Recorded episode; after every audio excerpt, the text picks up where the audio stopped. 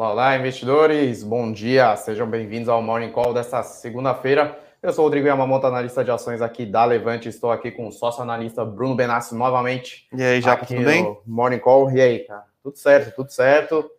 Tudo certo, nada resolvido, como dizem o ditado popular aí. então, hoje, dia de poucas notícias ainda, né? Semana começando um pouquinho mais morna. É, cenário macro também continua mais ou menos a mesma coisa. Estímulos nos Estados Unidos, China crescendo, economia aí dos principais países desenvolvidos andando. E é isso, né, cara? Tem mais alguma novidade macro? Essa semana tem alguns dados interessantes que a gente vai precisar acompanhar, tá? Tem, obviamente, quarta-feira, IPCA no Brasil. IPCA no Brasil. IPCA no Brasil pode mexer bastante coisa aqui na questão de é, previsões de, de, dos, de quanto vai fechar a inflação no Brasil no ano de 2021. Uhum. A maioria das estimativas já está dando que é, a, o, o, o, IPCA em 2021 vai estourar o teto da meta, né? Lembrando que a meta é 3,75 mais 1,5. Então, qualquer coisa acima de 5,25 é uma inflação acima do teto da meta. Isso que a gente ainda não conta algumas pressões é, relevantes, que é a questão da bandeira tarifária número 2, que entra em, em, em, vigor. É, em vigor. só em junho. Uhum e não vai ser, não vai ter então impacto do IPCA é, de maio, é, e isso pode ser alguma coisa preocupante, pode ser algo que leve o Banco Central a ter que aumentar os juros um pouco mais rápido do que ele estava esperando, tá? Então, estamos acompanhando a, a, a, inflação. Obviamente, tem uma questão interessante, que é que com o câmbio é, voltando para patamares mais perto dos cinco reais, existe uma descompressão do preço das commodities, mas acho que essa descompressão vai ser muito mais vista nos GPMs do que nos IPCAs, tá? Uhum. Porque nos GPMs é, tem o índice de preço é, amplo, né? Que aí pega a questão mais de, de do preço do produtor, é, enquanto no IPCA essa, essa transição não é, não é tão bem vista, tá? E tem muita gente que não conseguiu repassar preço então, ele tomou essa paulada, no, no, o produtor tomou essa paulada do IGPM, é, do dólar no, nos seus preços, ele não conseguiu repassar. Uhum. Então, pode ser que ele nem, nem venha repassar, ele vai trabalhar com margens um pouco mais, é, apertadas, mais apertadas né? mesmo e segue o jogo, tá? É... E nos Estados Unidos e na China tem números de inflação também. Estados Unidos na quinta, China amanhã hoje à noite, se eu não me engano, tá? A China, a questão do, do, do preço da inflação geral para a economia não é tão relevante, tá? A China já está num processo de. É, ela não está numa política monetária tão cíclica, ela está mais numa política anticíclica. O que a gente tem que ficar de olho na China é a inflação ao produtor. Porque normalmente, o que aconteceu durante muito tempo? A China foi um exportador de deflação. Porque ela tinha muita eficiência, as commodities não estavam é, nos preços que elas estão hoje, então ela conseguia exportar bens para o mundo inteiro é, a preços bem menores do que, o, do que era é, produzido internamente. Então, era a fábrica do mundo. Era a né? fábrica do mundo a preços barata, baixos. Isso, é.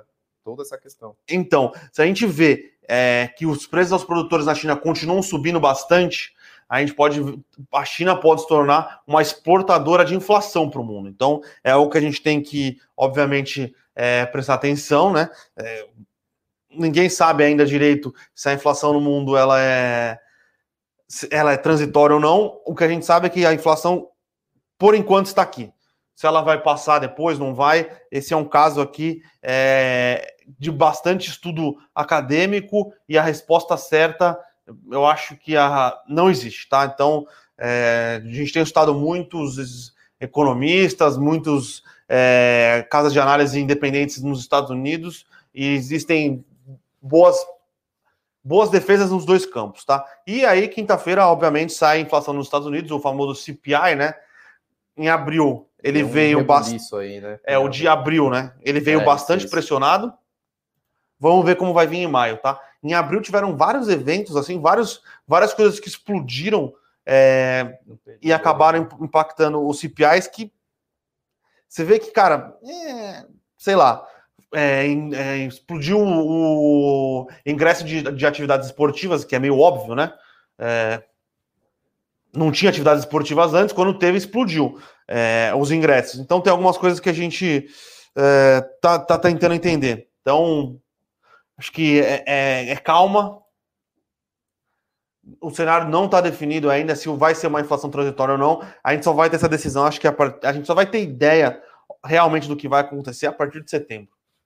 É isso aí. Tem a questão da retomada ainda, que ainda está meio, meio lento, né? Embora os Estados Unidos, China tal, já tenha retomado as atividades em boa parte aí do, do país, ainda tem, demora um tempo até sentir os efeitos.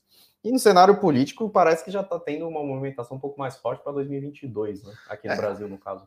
Na verdade, a gente está a gente está nas, eleições de 2022 desde o dia que é, a, as acusações contra o Lula foram retiradas e ele se tornou um candidato é, elegível uhum. para concorrer à presidência de 2022, né? Então, e agora vários partidos aí vão, vão mostrando que vão ter candidatos ou não. O Novo é, anunciou que o Almoedo provavelmente vai ser o candidato para a presidência de 2022. É, o PSDB está todo vapor ali na, na vai para decidir qual vão ser as regras das prévias, da, uhum. da prévia, né? Sim. Lembrando que o PSDB tem o Eduardo Leite, que é o governador do Rio Grande do Sul, fazendo um excelente trabalho lá. Tem o João Dória, que a campanha do Dória basicamente vai ser na questão da vacina. Da vacina. É, tem o Tasso Gereissati, que é um senador de prestígio, e se eu não me engano, tem o Arthur Virgílio, que é um, é, é um político bem forte no Amazonas. Então, é, e hoje é, de, tem indícios de que o MDB também vem, pode vir com uma candidatura é, própria, tá? Muito provavelmente eles vão lançar esses candidatos e depois vai ser uma questão de, pô, vamos lá, vamos compor aqui, compor ali, ou se dependendo se estiver bem polarizado mesmo, ver que não vai dar para fazer uma, uma, uma aliança na, na famosa terceira via, aí eu acho que cada um lança um candidato para tentar alguma coisa nas eleições de 2026, tá? Como eu acho que não existe a menor chance de ter uma terceira via, que é uma opinião minha, tá? É, eu acho que vai ter mesmo realmente muitos candidatos disputando é, com, com percentuais de votos pequenos e vai ser uma polarização e aí no final das contas vai ser vai virar... Bolsonaro contra Lula no segundo turno, tá? Vai ser a típica eleição brasileira mesmo, né? É, vai ser, vai ser uma eleição de bastante polarização. Vai ser uma eleição bastante complicada, eu acho. Deve trazer muita volatilidade aí é, no preço da, no preço de tudo que você pode imaginar. Bom, em geral, então, sem tantas novidades muito pontuais aí no cenário macroeconômico, né? Esperando os indicadores e tudo mais. Então, hoje, sem muitas movimentações, inclusive o índice futuro aqui meio de lado, né? Então, se mantendo nos 130 mil pontos, mercado abrindo bem comportado aí e provavelmente a volatilidade aí vai ser vista intra-bolsa, né? Que a gente, a gente fala que são as ações individualmente aí, não afetando o índice em geral. E falando de ações, vamos para as notícias corporativas aí hoje, né? Trazendo. Hoje tem algumas informações, algumas empresas aí diferentes que a gente trouxe aqui, que tem notícias relevantes. No caso, pessoal, por exemplo. E uma que o pessoal comenta bastante, que é a Unipar, né? É a Unipar né? Que acho que o pessoal comenta bastante também, porque tem, o, tem um dos acionistas aí mais relevantes, que é o Luiz Barsi, né? Um, do, é um dos principais investidores, pessoa física do Brasil, né? É, tem, tem até gente que fala que é o Warren Buffett brasileiro aí. Uhum. Enfim, ele tem, tem uma participação relevante aí no, no capital da empresa, mas maior, maior parte em ações preferenciais. Né? Então, o que está acontecendo com a Unipar? O controlador, né, o Vila Velha SA, uma holding que tem aí quase 70% do capital social da Unipar, está é, tá avaliando transações aí de fusão e aquisição, mas não para a Unipar comprar, e sim para ela ser fundida ou ela ser vendida para algum grupo exterior. E inclusive tem aí notícias de que é uma das grandes aí do, do de private a Apollo Global Management, tá, parece que já fez uma proposta aí para o controlador, porém a Unipar abriu um processo de concorrência aí para poder ver o que, que tem a melhor oferta, o que está mais ligado aí com, com a gestão, né, com a cabeça do gestor, já que o controlador não quer, parece que não quer ainda abrir mão da empresa, né, vender e se aposentar, vai, digamos assim. Né? Então ele quer, é, é, o controlador é o, deixa eu até ver aqui que o nome é, é o nome é o Frank, Frank Guerra Abubakir, é o bisneto do fundador da Unipar, né? Então ele controla a Vila Velha e no caso controla a empresa também. Então é uma empresa já de família, uma empresa já bastante ano no mercado. E para quem não sabe, a Unipar é uma das maiores produtoras de cloro-soda e também tem uma participação relevante no mercado de PVC no Brasil. Então, opera ali no, no, no campo dos químicos, né? E vem crescendo bastante, né? Químicos e petroquímicos está com uma a, a, tá num, num, dos melhores, numa das melhores fases de rentabilidade, né, operacional aí que a gente viu nos últimos anos, né, que a gente não via já há muito tempo. com os preços e margens, né, o spread que a gente fala de custo e de, de, de preço de venda nas máximas históricas, né? Então, inclusive a Oxiteno e a Braskem também, que são as duas outras empresas de referência aí de, de, químicos e petroquímicos no Brasil, também estão com spreads altos, estão com margens boas, volumes crescendo. E pensando até no médio e longo prazo, no mundo inteiro, os petroquímicos e os químicos, né, é, é voltados para materiais básicos, construção, infraestrutura em geral, é, têm ganhado bastante espaço e cada vez mais relevância. Né? Então, tem a questão da urbanização da China, da Índia, dos principais países aí, os mais populosos do mundo, né? Que tá, a população está migrando para as zonas urbanas. Então, só no caso da China e Índia, que está tendo esse movimento muito mais forte, são mais de 2 bilhões de, de pessoas, né? Acho que China tem 1,6 e Índia tem 1,2, alguma coisa assim, quase 3 bilhões de pessoas aí né? E claro que não é todo mundo que está se mexendo para a urbanização, mas só um movimento pequeno já é tipo um Brasil inteiro indo para as zonas urbanas. Sim. Então, o consumo de petroquímicos também, desses materiais básicos, aumenta, né? Naturalmente aumenta. É, inclusive outros, enfim, outros materiais básicos também, aço para infraestrutura, para construção de prédios, enfim. Tem toda essa questão de urbanização aí que é relevante. Tem também uma questão de cada vez mais uso de embalagens, cada vez mais uso de e também a migração no uso do petróleo para a indústria petroquímica em geral, né? Para mais uso de plásticos, né? Variedades de diferenças de plásticos, de polímeros, né? Que estão sendo desenvolvidos, enfim. Então, petroquímicos em geral no mundo está crescendo muito forte e tem uma perspectiva de médio e longo prazo aí cada vez maior, né? Então, vem nesse momento, essa transação vem, num, vem nesse momento de aquecimento do setor químico e petroquímico aí no mundo inteiro. E a Unipar hoje basicamente vale 10 bilhões de reais em valor de mercado, né? Então, mesmo com essa subida forte aí, 10 bilhões de reais para um player exterior, não é nada, né? A Apollo, no caso, por exemplo, tem mais de 70 bilhões de dólares sob gestão. Sob gestão. Então, ela tem aporte aí para comprar, por exemplo, a Unipar inteira sem esforço nenhum, né? E a gente enxerga, né, que é, um, é uma transação com, com, com potencial de impacto positivo nas ações da, da Unipar. Subindo quase né? dois aqui hoje. Subindo quase dois aí a Unipar aí, o Brunão tá vendo aí ao vivo. E bom, então assim, Unipar é uma empresa com pouquíssimo endividamento, tem caixa líquido, né? Veio fazendo uma transformação nos últimos anos aí importante, veio crescendo a rentabilidade, tanto é que as ações quadruplicaram aí em um período de dois anos, né? Então, chegando acima de, de 100 reais, mas mesmo assim está um momento bom. E a gente enxerga também um pacto até positivo para a Braskem, que também, também a Odebrecht, né? A Novo Honor agora, né? No caso, a Odebrecht e a, a Petrobras estão em processo também de querer vender as participações na, na, na Braskem, que também está no all-time high aí de preço de ações, de rentabilidade e tudo mais. Né? Então a gente enxerga um, um, um, realmente uma confirmação de aquecimento do setor em geral em termos de fusões e aquisições. Sim. Né? Como é que tá a Braskem aí, Bruno? O Braskem tá... tá... caindo um pouco aqui. Tá caindo um tá pouco. Tá caindo, mas é lembrando que o Braskem tem subido bastante. Subiu aí último... forte aí nos uhum. últimos dias, né? Então tá aí 58 reais Existem duas possibilidades para. Na verdade, existem algumas possibilidades para a Braskem, né? Mas parece que a Petrobras muito provavelmente vai vender a participação dela a mercado. Não sei se vai ser um follow-on, uhum. se vai ser um, um, block trade, mas a Petrobras, acho que primeiro vai sair a, o deal da, da, da, da Novo Honor, né? Tem que falar o Novo Honor agora. Uhum. E depois deve sair o deal da Petrobras, né? Aí 70, 76% do controle da Braskem vai para mercado, né? Se não me engano, é 30 e 38 é da. 70%, sim. É 38 do... da, da Novo Honor e 36 da Petrobras, não é? Sim, na verdade, em capital total, né? Na verdade, é. o controle é praticamente 100%, né? Que é as ações ON. Então, é... bom, já por tabela, né? O que é a implicância para a Braskem de, das duas controladoras saírem é que a Braskem pode realmente melhorar de vez aí a, o estrutura de governança. Tem já conversas de migração para novo mercado né? Enfim, fez todo um processo de reformulação de governança que nem foi feito na Petrobras dentro da Braskem. Então, enfim, é uma empresa de ponta operacionalmente, é referência no mercado. É, e é isso que está acontecendo no ramo petroquímico e químicos no país. É, também... Talvez fizesse mais sentido para a Petrobras sair o deal da, da Novo Honor, você unificar as ações da, da Braskem, né, tornar ela uma, uma e a, e a Petrobras levar ela para o novo mercado e aí desovar. Sim.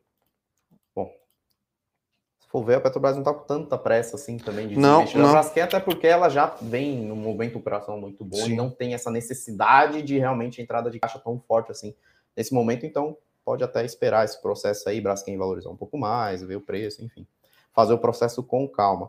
Tem também a, falando em fusões e aquisições, tem a questão da Gol, né, com a Smiles, que já vem enrolando aí, finalmente saiu, parece que um, um saiu, né, o comunicado mesmo, realmente, Qual vai ser a incorporação? de incorporação da Smiles pela Gol, né, então vai ser uma parte em dinheiro, que vai, vão ser pagos pelas acionistas da Smiles, e também vai ter uma parte em ações aí para de emissão que os acionistas da Smiles vão ganhar aí das ações da, da Gol, então, deixa eu até consultar aqui uma colinha os valores. É, no caso, vão ser 744 milhões de reais em dinheiro e também vão ser cerca de 22,4 milhões de ações preferenciais e 25 milhões de ações preferenciais classe B e 33 milhões de ações preferenciais classe C. No caso, tá falando da, da GLA, né, da subsidiária da Gol. Na verdade, Gol tem a holding que é capital aberto, tem a GLA, que é a subsidiária, que aí sim a subsidiária vai incorporar as Smiles para dentro, que é a Gol Linhas Aéreas, né? Por isso que tem essas classes de ações um pouco diferentes aí. Teve bastante bastante discussão envolvendo os minoritários, né? Então foi algo que gerou bastante, despertou bastante interesse aí.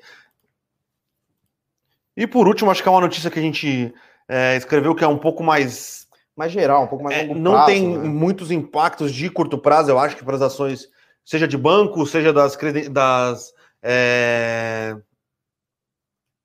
Stone, PagSeguro, adquirentes, eu, eu, eu, tinha esquecido, eu tinha esquecido o nome, adquirentes, para os próprios bancos digitais, né? Mas hoje começa a rodar no Brasil é, a, o registro dos recebíveis de cartão de crédito, né? Isso é muito importante porque vai possibilitar é, que os, principalmente os pequenos, é, pequenos comerciantes ou pequenos restaurantes, pequenos lojistas, eles consigam registrar seus recebíveis de cartão de crédito nessas, nessas câmaras de registro, né? Então, por exemplo, eu tenho uma quantidade X de recebíveis de cartão de crédito, eu registro na Câmara e consigo pegar empréstimos com esses registros, é, com essa quantidade de, de recebíveis que eu tenho registrado. Então, por exemplo, o banco ou todo mundo que está olhando para essa câmera consegue saber exatamente quanto que é o meu, o, o, os meus recebíveis, né? A garantia. Você transforma a garantia em algo acompanhável por todos os players do mercado, né? Você Isso abre deve... a informação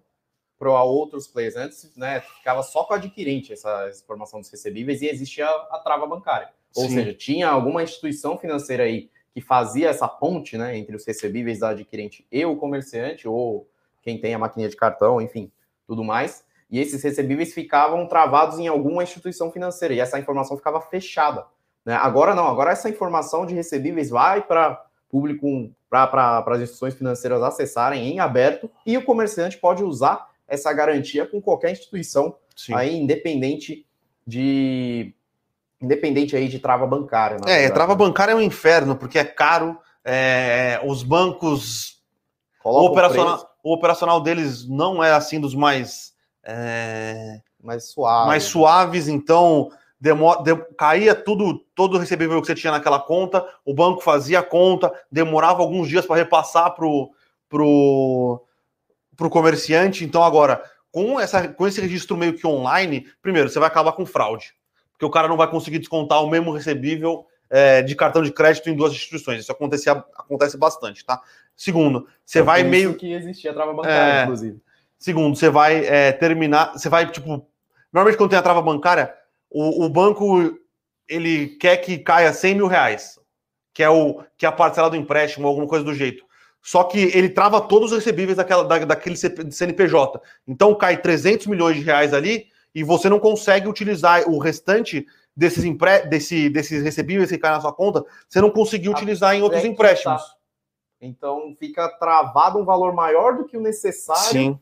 por uma questão de garantia, entendeu? Por uma questão de, de risco de operação. Então você não consegue quebrar esses recebíveis aí em várias operações de crédito, por exemplo. E agora vai ser possível fazer isso.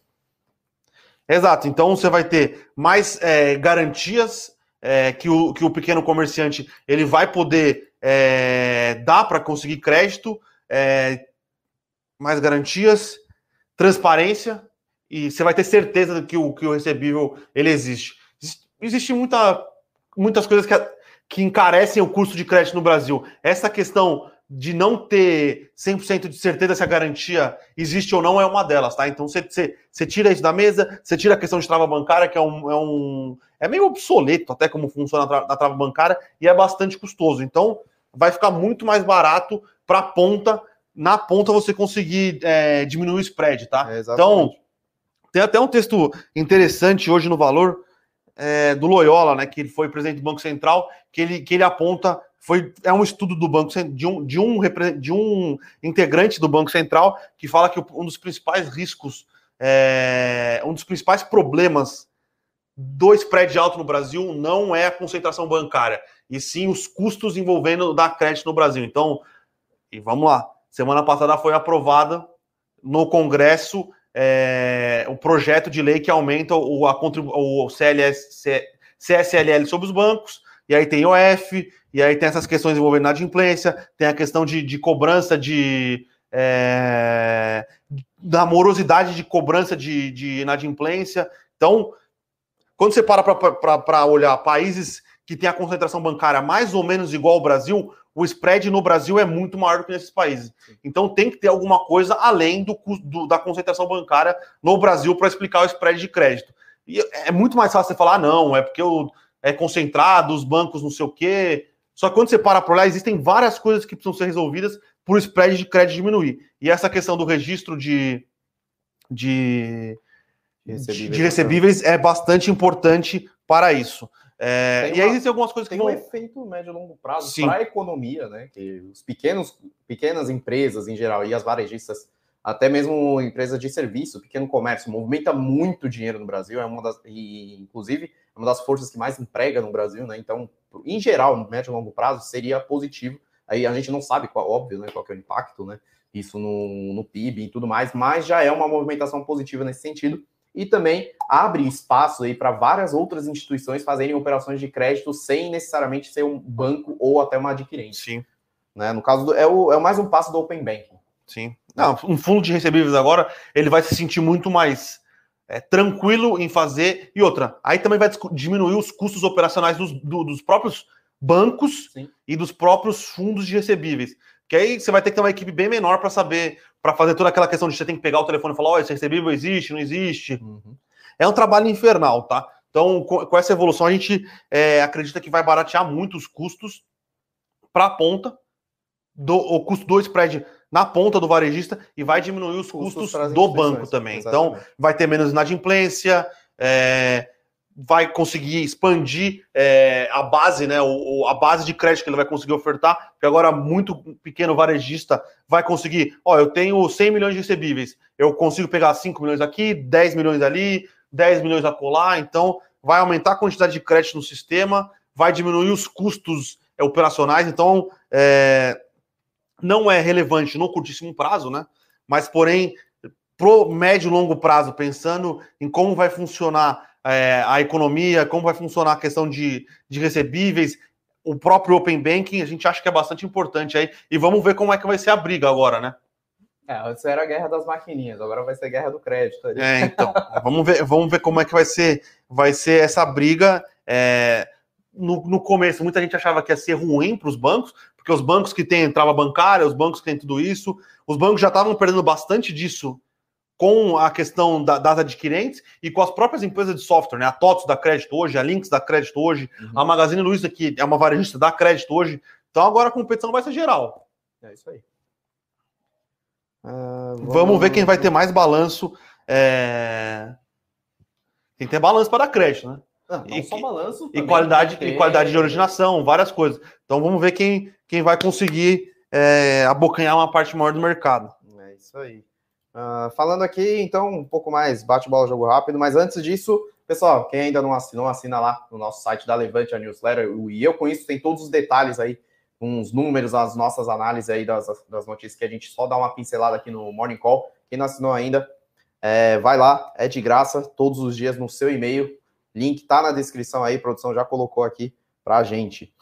É, só fazer um bate-bola jogo rápido, tem algumas novidades aí que vieram antes da gente escrever, inclusive eu com isso aqui. Por exemplo, Tem aí notícia da Panvel, né? Admed, né? Que é, anunciou que vai migrar finalmente para o novo mercado, fez o processo de, de né, ir para o nível 2, tem toda a questão da transação com, com a ONPM, que já foi resolvida, e agora está indo pro, finalmente para o novo mercado aí, né? Tem um anúncio. É, deixa eu ver se tem alguma data aqui.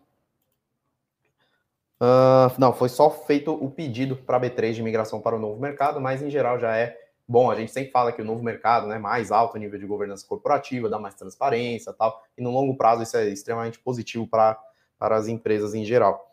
É, tem também anúncio do, da Embraer, né? Mais uma com a Evetol, aí fechando fechando contrato com uma das maiores empresas de táxi aéreo. Aí, né? Então, a encomenda de 50 veículos Evetol, que é aquele. É basicamente um, um avião de pequeníssimo porte Sim. movido a energia elétrica. É, como é que é? Tem até a sigla, o Evetol, né? É veículo de transporte. É um carro, é um carro voador. É um carro né? voador, né? Que a Embraer está desenvolvendo. Já anunciou um contrato de, de 50, né, um pedido de 50 previstos para começar aí a entrega em 2026. Então já é mais uma notícia positiva aí para a Embraer, né, que no caso é a subsidiária da Embraer, a AVE, né, a de mobilidade urbana é uma das empresas aí de inovação aí dentro da Embraer. Enfim, mais uma notícia positiva aí para a companhia, né, diversificando suas suas fontes de receita, né? Não simplesmente ir com, com os aviões que eles, aviões comerciais, né? Que eles já são líderes de mercado. Tem também a Cosan e a Raizen anunciando o fato relevante de extensão de contrato com a Shell, da joint venture, né? Então a, a, a Cosan e a Shell têm aí o acordo um, de 50-50, que é a Raizen, no caso, né? De a joint venture, que é a Raizen. Então, esse contrato acabava agora em 2021, porém, eles estenderam o contrato e ainda colocaram aí um adicional da Raizen incorporar os negócios de lubrificante do Brasil aqui do, da Shell. Né? Então, a Cosan já tem os negócios de, de lubrificantes aí com a marca ExxonMobil, né? que é, no caso, a Move, né? que é a distribuidora de, a fabricante distribuidora de lubrificante. Então, tá vindo mais uma operação aí para incorporar dentro do, da holding, da Cosan, no caso, dessa vez embaixo da Raizen, que vai vir para fazer o, o IPO, né? Então, já protocolou aí o, o, o pedido de, de, IPO. Em breve vai ter o prospecto preliminar. Então, mais uma notícia relevante para a Cosan, fazendo movimentações é, rápidas, né? Depois Sim. que fez a reorganização societária, eles estão agindo bastante, eles estão sendo bastante ágeis nessas transações. Aí que a meta deles é, é ter a Cosan Holding listadas, quem quiser investir na Cosan investe, ou quem quiser investir individualmente nas suas nas suas controladas, né? Embaixo também pode através do, da bolsa. Essa é a ideia do, da Cosante, ser um veículo de investimento completo. Então acho que de notícias tem mais, mais uma só que a gente que saiu às oito e pouquinho, nove horas, que a Notre Dame Intermédica anunciou mais uma aquisição bilionária aqui. É, ela comprou o Centro Clínico Gaúcho, né? Um, é, relevante lá na, na cidade de Porto Alegre, né? é, por 1,06 bilhão de reais à ah, vista. Cash. cash. É, lembrando, né, o Intermédica aí mantém em torno de 3, mantinha pelo menos em torno de 3, 3 e poucos bilhões de reais em caixa, né, quase caixa líquido, né, endividamento, endividamento baixo, né, Rap Vida, mesma história.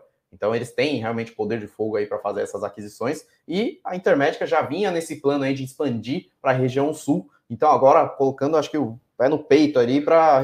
Ele tinha feito, bastante, do tinha Sul, feito né? bastante aquisição no Paraná. Paraná e um pouco em Santa Catarina. Agora, e agora é o pé no vem, peito. Vem de vez aí para o Rio Grande do Sul também, expandindo aí para Sudeste e Sul. Deixa eu ver aqui como é que estão as ações que a gente comentou. Subindo 1% a GND subindo 1%, a Azul subindo 5% junto com a Gol. A Gol tá subindo aí 3,44%. Engraçado, né? A Gol que anuncia a transação e a Azul que sobe mais. Mas tudo bem, mas deve ser coisa setorial, né? É um positivismo set, é, é, é onda positiva setorial aí. Braskem subindo levemente 0,15%, Embraer subindo 0,6% e Rap Vida subindo 0,45 e Intermédica subindo um pouco mais.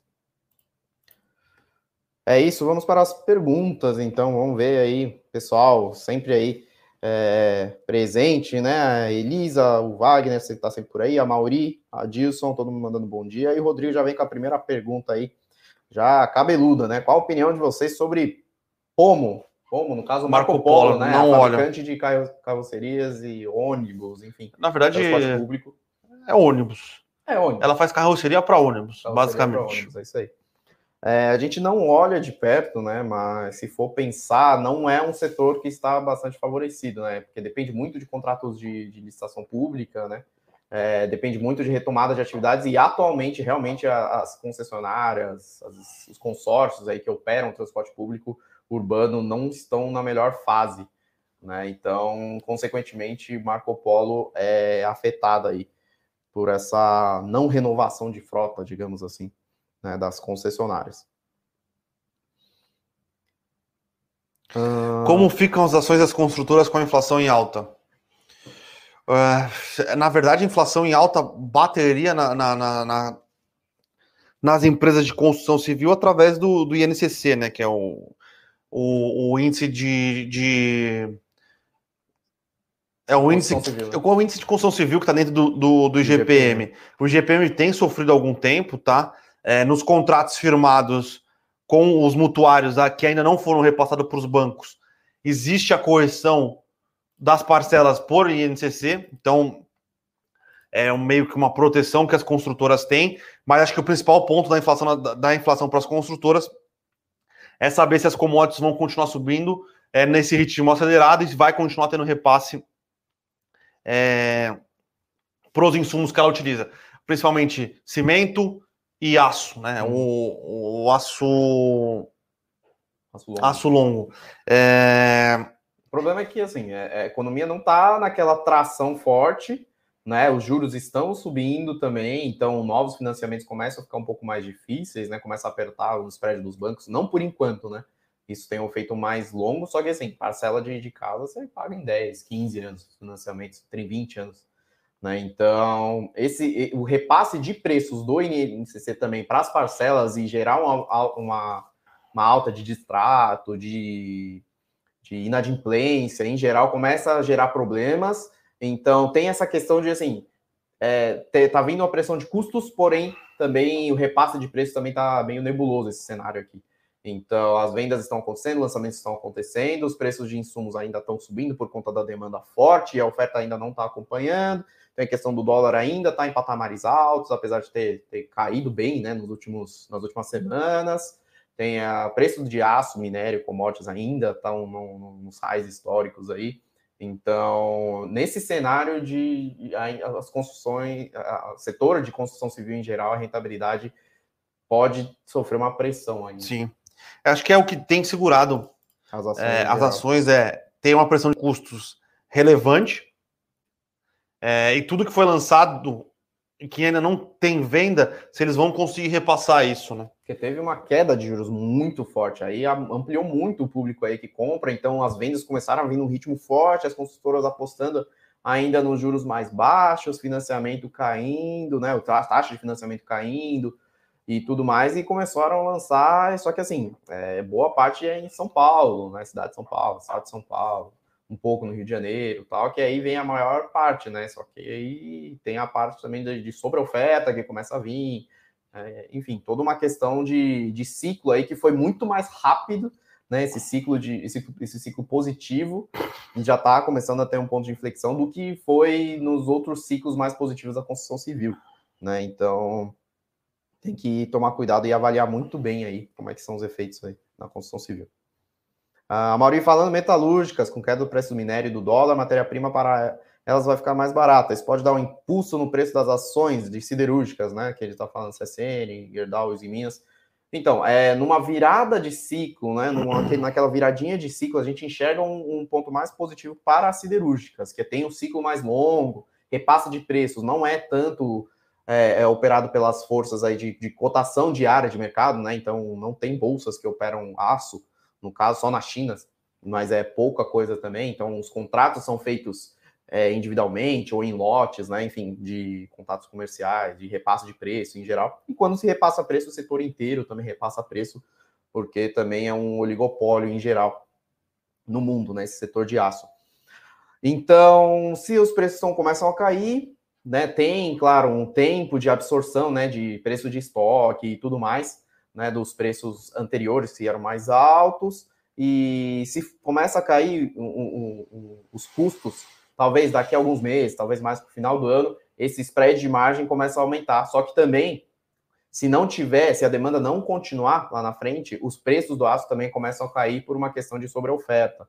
Né? Então, tem que tomar muito cuidado também que essa queda de, de, de, de minério de ferro é, se vai realmente uh, gerar um ciclo mais positivo para as siderúrgicas do que para as mineradoras puras. Né? A gente enxerga que sim, nesse momento sim, no curto prazo. Siderúrgicas estão melhor posicionadas em termos de, de preço e rentabilidade do que as mineradoras, num ciclo um pouco mais de, de correção, digamos assim, dos preços de minério de ferro. Só que a gente tem que, tem que ver que mesmo as empresas cíclicas, a gente tem que tomar cuidado que a gente tem que avaliar dois, três, quatro anos à frente, uhum. né? Então, pode ser que no raio do ciclo a gente calcule alguma, um, alguma rentabilidade que faça que o preço justo do, do, no curto prazo seja muito mais alto do que está sendo cotado hoje. Só que não é assim que o mercado opera. O mercado olha mais no longo prazo. Então, pode ser que olhando na média, dois, três, quatro anos, não esteja um cenário tão positivo assim. Então, não necessariamente isso vai afetar imediatamente nos preços de cotação das siderúrgicas, tá, Mauri? Então, mas em geral, realmente, eles estão num ciclo de rentabilidade muito positivo. Então, a gente enxerga, pelo menos agora, que as siderúrgicas estão um pouco melhor posicionadas do que as mineradoras puras. Vamos ver mais perguntas aqui. O split do Itaú XP, o valor considerado para os BDRs, vai ser o valor contábil ou de mercado? Se for contábil, os investidores do Itaú vão receber um valor bem maior do que a XP vale no mercado. É, vai ser valor contábil, porque se fosse valor de mercado, é, o Itaú teria que pagar imposto sobre isso, né? A ideia da cisão é exatamente o Itaú. Não é, não é pagar imposto, mas exatamente o Itaú não ter, não ter esse passivo dentro do, dentro do patrimônio, então muito provavelmente o, o, o, o valor das ações da XP que você, acionista do Itaú, vai receber, vai ser o valor de booking da XP, tá? Então, e vai ser um. É, é, exatamente isso. A gente acha que o, o dividendo implícito que o acionista do Itaú vai receber vai ser bastante. É, vai vir da Vai ser bastante relevante. O valor contábil e de valor de mercado, né? Então, mais uma pergunta do Amaria aqui, isso aqui é interessante. O Banco Inter coloca preço de 57,84 por unit na oferta primária, né, no follow-on, né? O valor é quase 13% de desconto em relação ao fechamento da última sexta, né? A operação ainda precisa ser aprovada. Então, tem, tem que tomar muito cuidado esse negócio de follow-on, despencar preço de, de ação do, da, da ações né, da, da empresa que está fazendo follow-on e esse e o preço do follow-on casar com o preço de mercado. Por quê? Primeiro que tem oferta primária e secundária. A oferta primária, em geral, quando é grande, é muito bem vista pelo mercado. Né? Então, mesmo que venha aí novas emissões de ações de oferta primária tal e tudo mais, investidores, em geral, quem quiser manter, né, quem não quiser ser diluído, por exemplo, quiser manter uma participação interessante aí de, no, no, capital social, eles vão entrar com a. Eles vão, vai ter demanda, né? Eles vão entrar para comprar ainda, para não ser diluído e esse recurso vai para o caixa da empresa, ou seja, tem vai para investimentos futuros tal e tudo mais. Então, não se sente tanto efeito assim de, desse, dessa diferença de desconto no preço das ações. Agora, quando é uma oferta secundária, já tem uma conotação um pouco mais negativa quando vem um, um, um valor muito alto, né? Porque geralmente é algum private equity saindo, ou algum investidor relevante aí que está desovando, né, colocando no bolso o dinheiro. Então é uma troca de mãos, não é não necessariamente é um capital novo para a empresa, né? Quer dizer, não é um capital novo para a empresa, né? Então esse, essas ações vão ao mercado, aumenta a liquidez e tem realmente agora, nesse caso, uma pressão mesmo mais vendedora, porque tem acionistas, tem valor relevante indo para o mercado aí, sendo desovado, né? Por mais que seja uma oferta que é, que é casado e tudo mais, né? Tem muita, muita questão de, de trading aí que entra no meio no caso de ofertas secundárias. O Banco Inter está subindo. E o Banco Inter está subindo? Uhum. Então é, é isso. Então não tem. Então tem que tomar muito cuidado com esse negócio de desconto, se a oferta vai ser aprovada ou não. A gente já chegou a. É que na, normalmente as, as, ofertas não saem com preço definido, tá? Essa oferta só saiu com preço definido porque vai ter a venda da participação que os menins teriam direito a colocar isso nessa oferta é, para a Stone, tá? Então foi por isso que ela acabou saindo com o preço definido. E se eu não me engano, foi o preço que estava no dia que o, que o negócio foi é, foi anunciado, porque no dia que eles anunciaram o negócio, a ação subiu forte e veio subindo forte desde então. É isso. Deixa eu ver se tem fato relevante aqui. Potencial oferta pública primária. Mas falando qual é o impacto para o investidor minoritário de Unipar devido ao tag along. Então, quando aciona o tag along, no caso da, da Unipar, né? É, não sei se é nível 1, nível 2, não lembro, mas ele, ele vai acionar 80% de tag along. O que, que isso significa? Quer, quer dizer que a, quem está comprando o controle, né, na troca, na troca de mão de controle, é, ele tem que fazer uma oferta para 80% do, do total de, de ações aí emitidas do total, né, do, dos minoritários, para quem quiser fazer a, essa, essa troca. Né? Então, ele, ele, não precisa ofertar necessariamente 100% das ações para adquirir o controle total da empresa. Esse é o 100% pega 1. 80% seria uma oferta no, no valor de 80%, aí vai ver a adesão dos minoritários, enfim, e tudo mais, para ver se vende ou não. Tá? Então, esse é o mecanismo de tag along, esse é o efeito do minoritário. Você pode escolher vender ou não para. É, mas do Olipar é 80% do valor, não é 100%. Isso, é 80% do valor. É, sim. Então, é diferente, tem tag along que é 100% do valor. Que aí realmente é obrigado a ofertar como se fosse estivesse comprando a empresa toda. Nesse caso, o tag along de 80% é como se fosse comprar 80% da empresa como um todo e o 20% fica ali Vamos lá. Leandro Sanches aqui, bom dia. Estou com 102% de lucro no Santos Brasil. Vocês acham que devo realizar meu lucro agora ou vocês ainda acham que as ações podem subir mais?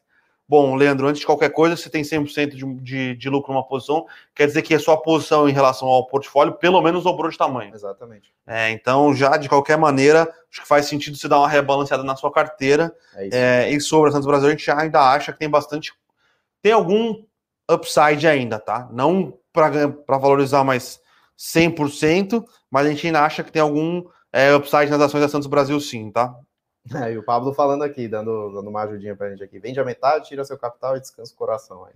Se é, subir mais é lucro, se continuar lucrando. Que, enfim, é isso aí, Pablo.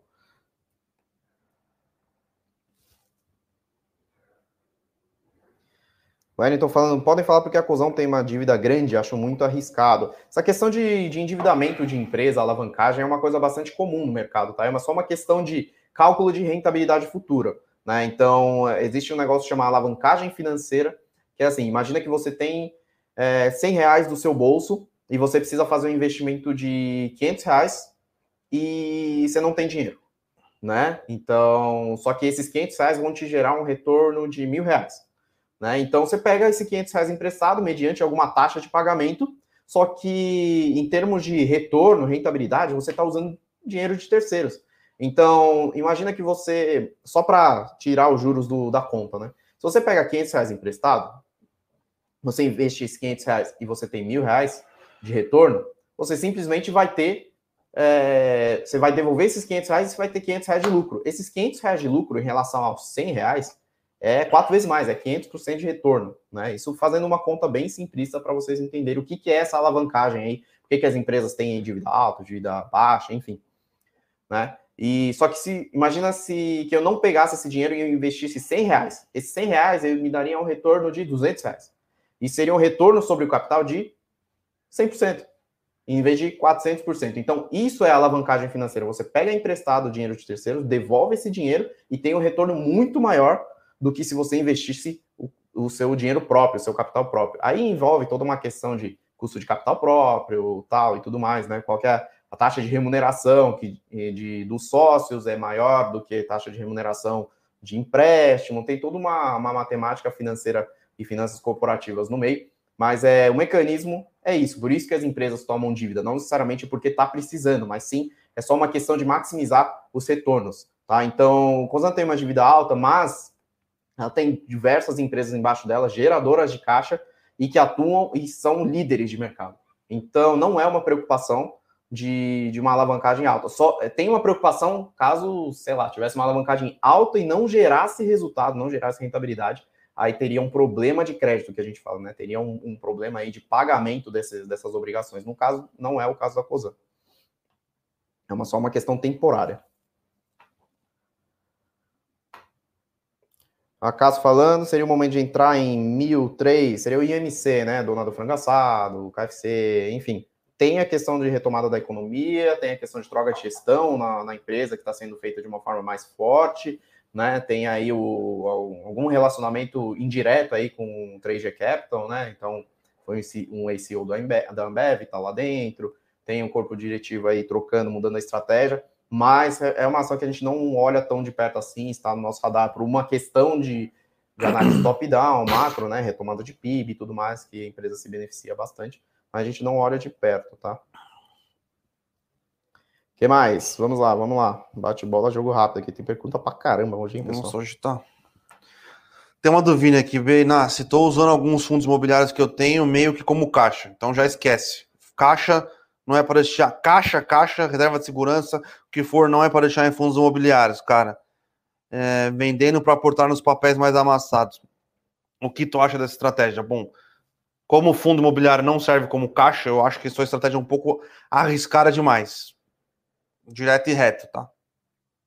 Caixa é caixa. Caixa é Selic pós-fixado, CDB de banco grande, com liquidez diária, ou sua conta poupança que o Nubank tem remunera relativamente bem, acho que o original tem, então.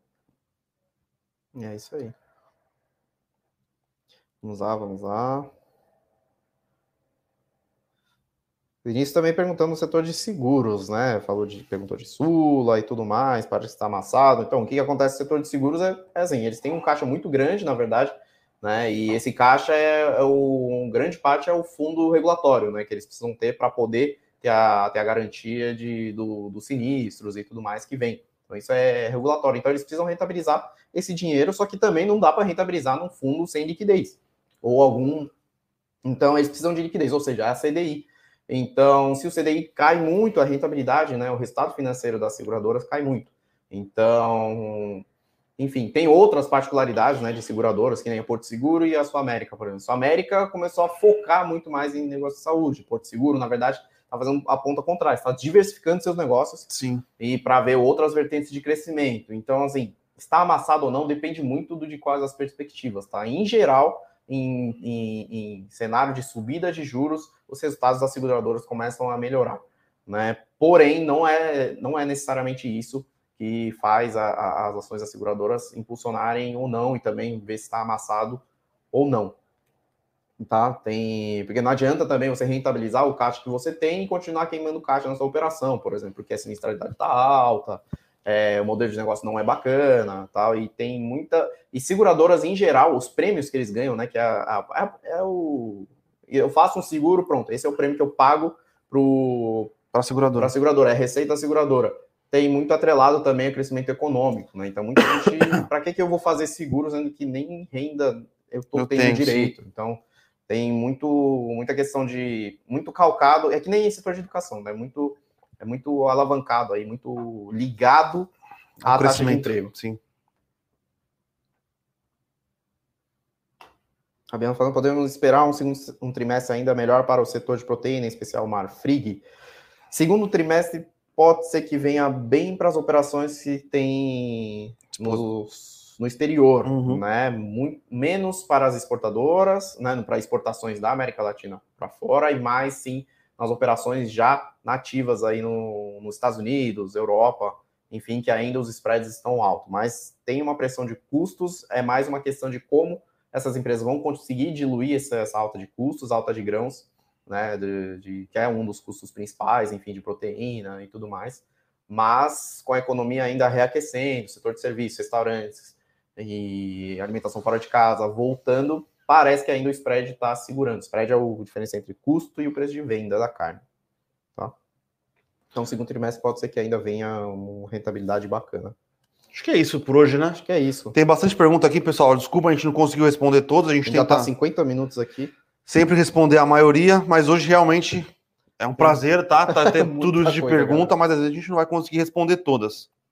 Certo? Então, pessoal, então, continuando nos acompanhando aqui Morning Call. Obrigado pela interação aí, pergunta tá cada vez mais Sim. movimentado, tá realmente bem bacana. Vocês podem também, quem, quem souber, podem se ajudar aí no chat. A gente sempre está de olho aqui, mas realmente a gente tem um tempo limitado. Sempre um prazer estar com, com vocês. Continue participando, dê um joinha lá para a gente, continue nos acompanhando todos os dias, Morning Call e também fechamento de mercado aqui. É isso mesmo. Aqui no canal, tá, pessoal? Bons investimentos, ótima Valeu, semana, pessoal. E até mais. Para saber mais sobre a Levante, siga o nosso perfil no Instagram, levante.investimentos. Se inscreva no nosso canal do YouTube, Levante Investimentos. E para acompanhar as notícias do dia a dia e mais sobre a Levante, acesse nosso site levante.com.br.